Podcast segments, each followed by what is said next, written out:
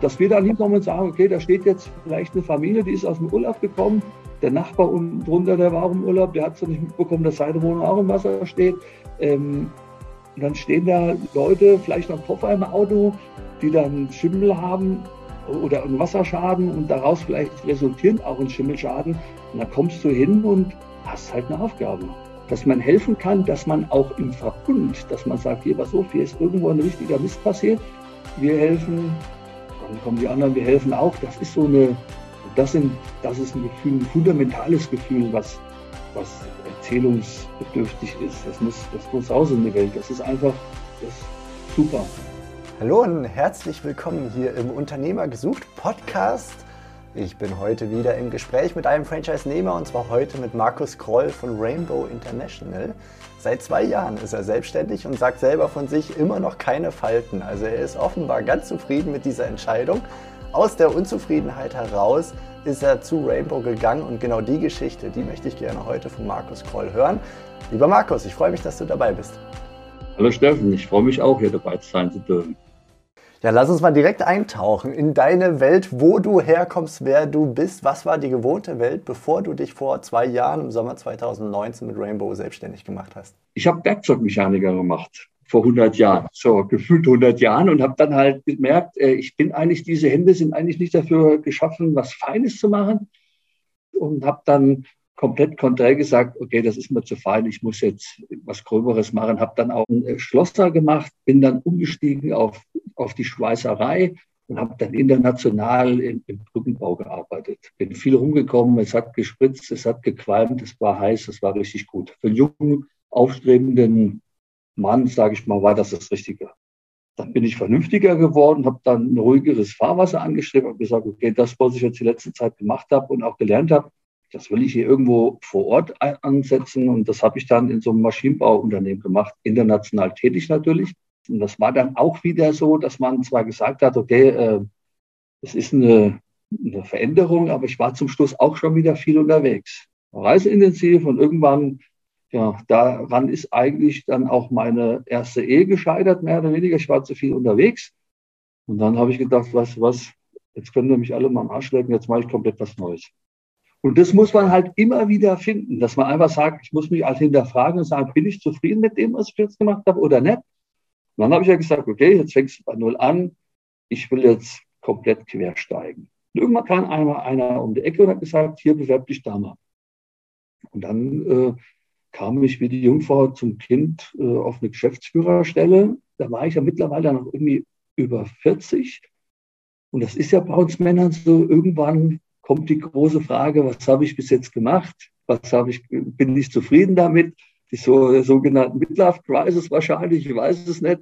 Aber da habe ich gemerkt, okay, alles klar. Ich bin jetzt Ende oder über 40, war natürlich Geschäftsführer, habe aber trotzdem noch mehrere Leute über mir. Und das sind halt Sachen, du arbeitest dir den Arsch ab und kannst aber letztendlich nicht 100 Prozent die Entscheidung machen. Und je nachdem will man eine Suppe fertig essen, die versalzen ist, dann ist sie auch nicht weiter. Und dann kam wieder einer um die Ecke, ohne, ich, ich habe mich daran nicht beworben. Mir kam, kam da einer um die Ecke und hat gesagt, hier, ich glaube, das wäre was für dich. So, das war direkt Rainbow. Weil die halt wussten, dass ich Handwerker bin, dass ich halt auch so bin, wie ich bin. Und das kam direkt, also Rainbow hat man weggekreuzt ich bin schon Draufgänger, ja, das stimmt, aber ähm, ich bin dann auch so vorsichtig. Ich versuche dann alle männlichen Antennen rauszufahren und sage, okay, ähm, das hat ja was mit Risiko zu tun. Ich war nicht mehr der Jüngste. Ähm, ich bin nicht alt, aber man fühlt sich dann ja auch nicht, weil man schon viel gesehen hat. Und dann war das halt, ich fühlte mich, mich jung. Ja, Kinder da, Haus da, eigentlich schon einiges gesehen im Leben. Und jetzt gibt es eine Herausforderung, die richtig kribbelt, aber auf der anderen Seite auch schon ein gewisses Risiko darstellt. Da muss man schon ein bisschen Draufgänger und auch ein bisschen verrückt sein. Aber je mehr ich mir darüber Gedanken gemacht habe, umso mehr wurde das halt interessant. Und dann, wie gesagt, und dann fing das leicht an und dann konnte ich mich eigentlich gar nicht mehr zurückhalten. Da hat das Abenteuer schon gerufen. Da wurdest du schon infiziert von der Idee und hast dich dann tiefer reingegraben, wenn ich das richtig höre meine Frau war da auch ein großer Punkt, die gesagt haben, Markus, wenn du dich nicht selbstständig machst, wer dann? Die hat mich jetzt eigentlich mehr oder weniger da hochgehoben, ja, wo ich gesagt habe, und ja, und dann kam halt zeitgleich auch dieses, dieses Angebot, wo ich gedacht habe, hier sind es schon zwei, ja, und dann kam ich da nicht mehr dran vorbei. Ich musste dann mich wirklich damit beschäftigen. Hast du dich nach Alternativen umgeschaut, um dich abzusichern? Nö, ich meine, wenn ich eine, wenn ich ein Date mit der Frau habe und habe ein gutes Gefühl, dann mache ich ja, mache ich ja kein Date mit der zweiten Frau aus. Ich bin ja erstmal so ein bisschen reserviert reingegangen, weil ich ja schon Vorinformationen bekommen habe. Aber ähm, es hat nicht lange gedauert, bis ich dann halt auf Temperatur kam. Das war schon im ersten Gespräch mit der Nadine Brenner. Das war da schon, wo ich schon gesagt habe, okay, ab da hatte ich eigentlich schon keine Geduld mehr. Da hätte ich schon nach dem zweiten Termin gleich gefragt. Und äh, wen hattest du so als Helfer an deiner Seite? Also offensichtlich deine Frau, vielleicht auch den Freund mit dem Tipp, die Systemzentrale. Erzähl mal, was du da so an, an, an Umfeld hattest, als du mehr und mehr in diese Richtung geschielt hast und wie die reagiert haben, wie die dich unterstützt haben.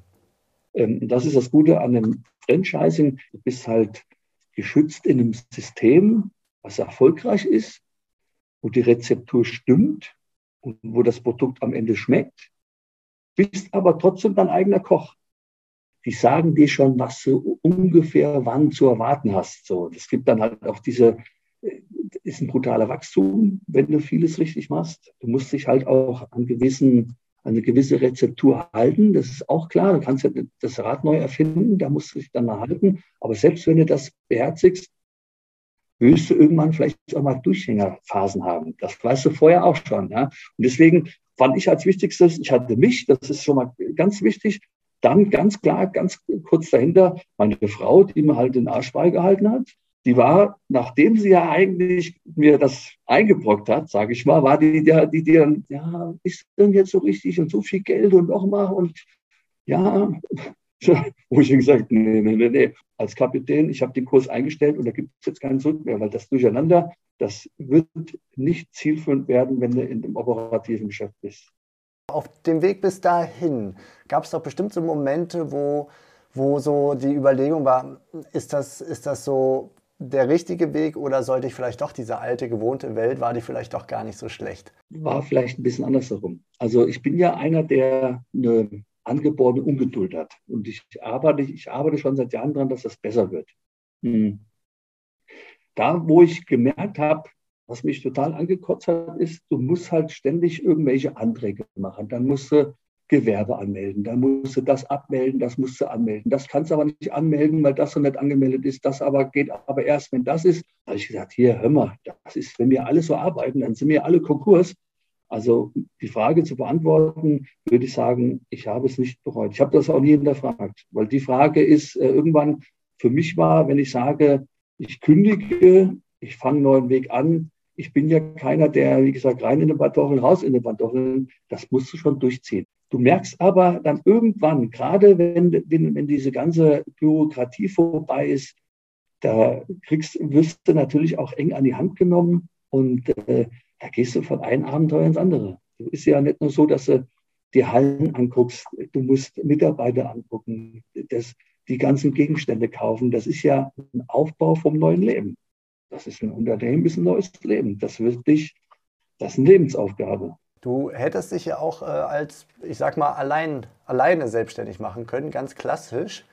Ähm, du hast aber dir eine Systemzentrale, ein Franchise-System an die Seite geholt. Wie hast du das erlebt, insbesondere im Gründungsprozess?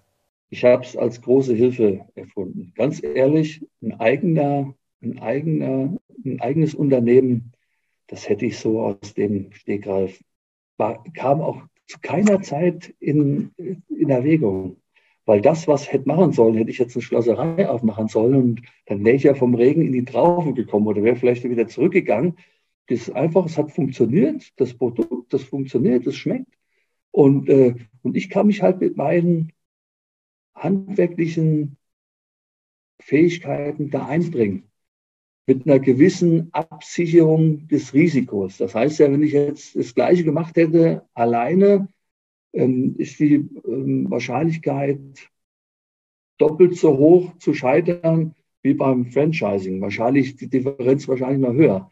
Und das ist auch ein großer Punkt, wo du sagst, es gibt Leute, die wissen, wie es funktioniert. Es gibt halt die, diese ganz klaren Rezepturen, diese Verfahrensabläufe. Und es ist ja bewährt. Es gibt ja viele Standorte, die es beweisen, dass es geht. Wir machen halt eine Dienstleistung. Ich bin hilfsbereit. Ich war immer großzügig mit helfen. Und das war, wo ich gesagt habe, nicht nur dieses Handwerkliche, sondern du kannst Leuten, kannst Leuten helfen. Und das ist eine Passion, die, die noch eine extra Zutat ist, finde ich. Das ist, glaube ich, jetzt im Moment kurz zu beschreiben, was du bei Rainbow eigentlich machst. Also Rainbow International ist ein Premium-Dienstleister in der Brandwasser- und Schimmelsanierung. Und wir sind immer zur Stelle, wenn es an irgendeiner Stelle im Leben ein Wasserleck, ein Brand, ein Brand oder ein Schimmel gegeben hat. Alle drei Sachen sind schlimm genug. Genau, dass wir dann hinkommen und sagen, okay, da steht jetzt vielleicht eine Familie, die ist aus dem Urlaub gekommen. Der Nachbar unten drunter, der war auch im Urlaub, der hat so nicht mitbekommen, dass seine Wohnung auch im Wasser steht. Ähm, dann stehen da Leute, vielleicht noch ein Koffer im Auto, die dann Schimmel haben oder einen Wasserschaden und daraus vielleicht resultieren auch ein Schimmelschaden. Und dann kommst du hin und hast halt eine Aufgabe. Dann ist die Behebung, dann wird geguckt, dass das durch den Sanitär, durch den Meisterbetrieb halt abgestellt wird. Und dann ist eigentlich, dann kommt unser Hauptbetätigungsfeld. Dann sehen wir zu, dass das Wasser, das Wasser ist meistens weg, die Feuchtigkeit ist noch da. Und dann sehen wir zu, dass wir unsere Arbeit machen. Und dann wird eine Sofortmaßnahme gemacht, dass halt resultierende Probleme wie zum Beispiel erhöhte Feuchtigkeit, Schimmel halt nicht auftreten, indem wir sagen, okay, wir stellen jetzt erstmal äh, Trocknungsgeräte rein, um die Feuchtigkeit in Schach zu halten, um, die, um den Schaden nicht auszubauen beziehungsweise zu reduzieren. Und dann fängt man an mit der Demontage. Meistens muss man Tapete abmachen, Boden demontieren, je nach Schadensbild müssen Decke demontieren, Fliesen müssen vielleicht ab. Und dann kommt halt ähm, die Trocknung. Was ist in dem Ganzen so deine Kernaufgabe als Unternehmer? Was, womit beschäftigst du dich viel? Du, das unterscheidet sich. Ich bin halt einer, der überall sein will. Ich bin halt auch Handwerker. Ich muss an der Front sein. Und das ist auch ein großer Punkt. Ich würde keinem empfehlen, vor der Tastatur dem Handwerker zu sagen, hier, was machst du da eigentlich? Am besten hier noch mit so einem Webcam-Ding, weißt du, ich meine, dass man, das kannst du nur mit deinen eigenen Augen sehen. Am besten ist, wenn du bei der Arbeit noch das eigene Hemd zerreißt, weil da kriegst du die Anerkennung, da kriegst du die Blase und da kriegst du nämlich auch das Wissen, was du brauchst, um so ein operatives Geschäft zu verstehen. Ich mache vielleicht im Moment jetzt ein bisschen viel wieder operativ, aber das ist für mich halt der Ausgleich als Handwerker. Ich bin halt irgendwann Rechnungen überweisen, Steuer. Das ist irgendwann als Handwerker ist irgendwie, weiß ich nicht. Das muss auch gemacht werden. Das sind einer von den Sachen, die halt, da muss man halt durch, die müssen gemacht werden.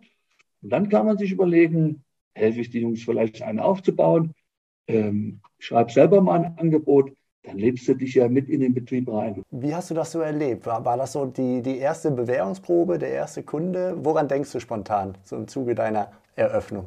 Das Ding war ja, ich habe ja am 1.8.2019 ähm, das Gewerbe angemeldet, bin dann für vier Wochen in die Schulung in die äh, Systemzentrale gegangen und bin dann am 1.9.2019 live gegangen, weil mir halt vielleicht nicht die geduldigsten sind und weil wir halt irgendwann mal auch gesagt haben, hier Bewegung, Bewegung. Ich habe überall meine Visitenkarte verteilt. Ich habe überall gesagt, hier, der Herr Kroll wird als Dienstleister auf dem Markt sein. Die Resonanz daraus war halt, dass wir in der Schulung schon Telefonate bekommen haben, hier kannst du das schon machen, da hat man noch Kartoffelgeräte. Das war halt der Start, wo wir gesagt haben, hm, jetzt müssen wir mal ein bisschen zurückrudern. Wir, wir wollen, aber wir können gar nicht. Wir haben schon echt zum Anfang das Glück gehabt, auch einen riesengroßen Schaden zu bekommen durch Netzwerk.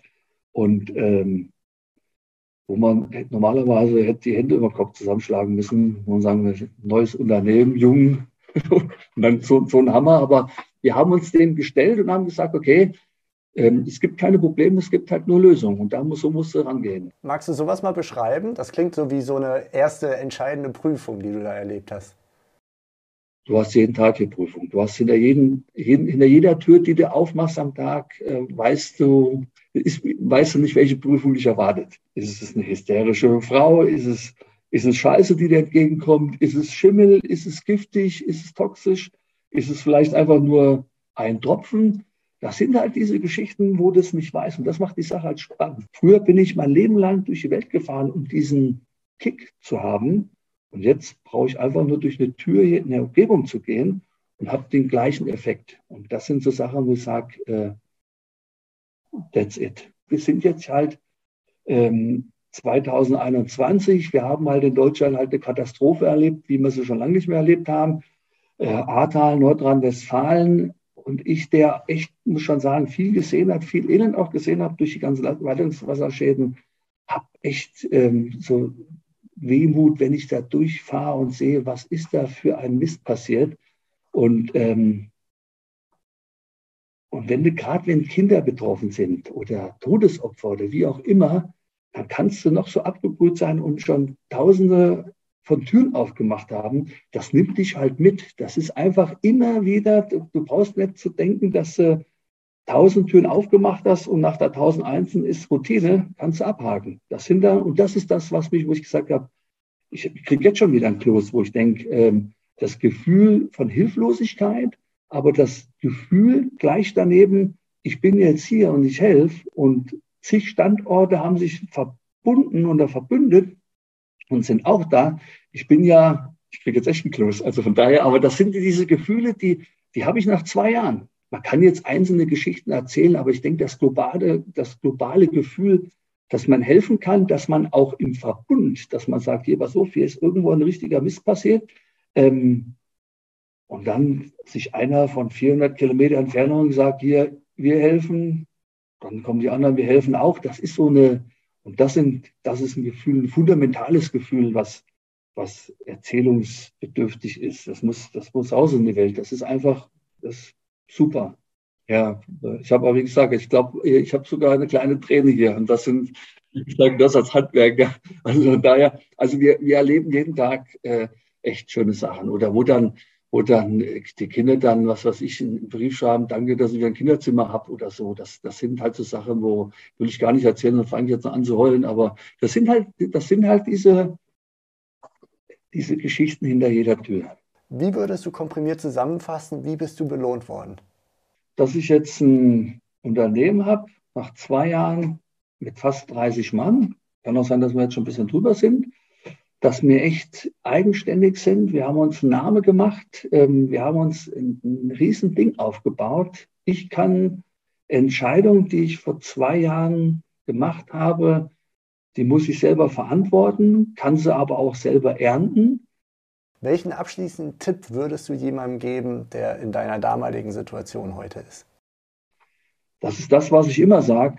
Traut euch was. Hinterfragt euch selber, guck in den Spiegel oder geh irgendwie spazieren, mach die Augen zu, achte auf deinen Atem und guck, ob du zufrieden bist. Guck, ob du zufrieden bist, vielleicht die nächsten 10, 15, 20 Jahre das so zu machen, wie du es machst, oder zu sagen, sei mutig. Ich meine, Konfuzius hat es ja schon beschrieben. Es gibt ja verschiedene Wege, wie du es machst. Der einfachste ist zu sagen, bleibt alles beim Alten, mache ich das. Ist es der zufriedenstellendste? Traut euch einfach was. Seid ehrlich zueinander und traut euch was. Und dann sind schon die zwei eine der zwei wichtigsten Rezeptoren im Gericht drin. Lieber Markus, vielen, vielen Dank für die tolle Präsentation deiner Geschichte und äh, ja, mit Gänsehaut und Tränenfaktor. Also wirklich ganz herzliches Dankeschön, dass du das mit uns geteilt hast. Und ich sage herzlichen Dank und bis bald. Macht es gut. Tschüss, Markus. Ciao. Danke. Bis dann. Das war die heutige Podcast-Episode von Unternehmer-gesucht.com, die Plattform für Gründungsmöglichkeiten oder Firmenübernahmen aus deiner Region. Wenn dir dieser Impuls gefallen hat, freuen wir uns über deine positive Bewertung auf iTunes. Wir wünschen dir viel Erfolg bei deinen unternehmerischen Vorhaben und sagen bis bald, gerne zur nächsten Episode.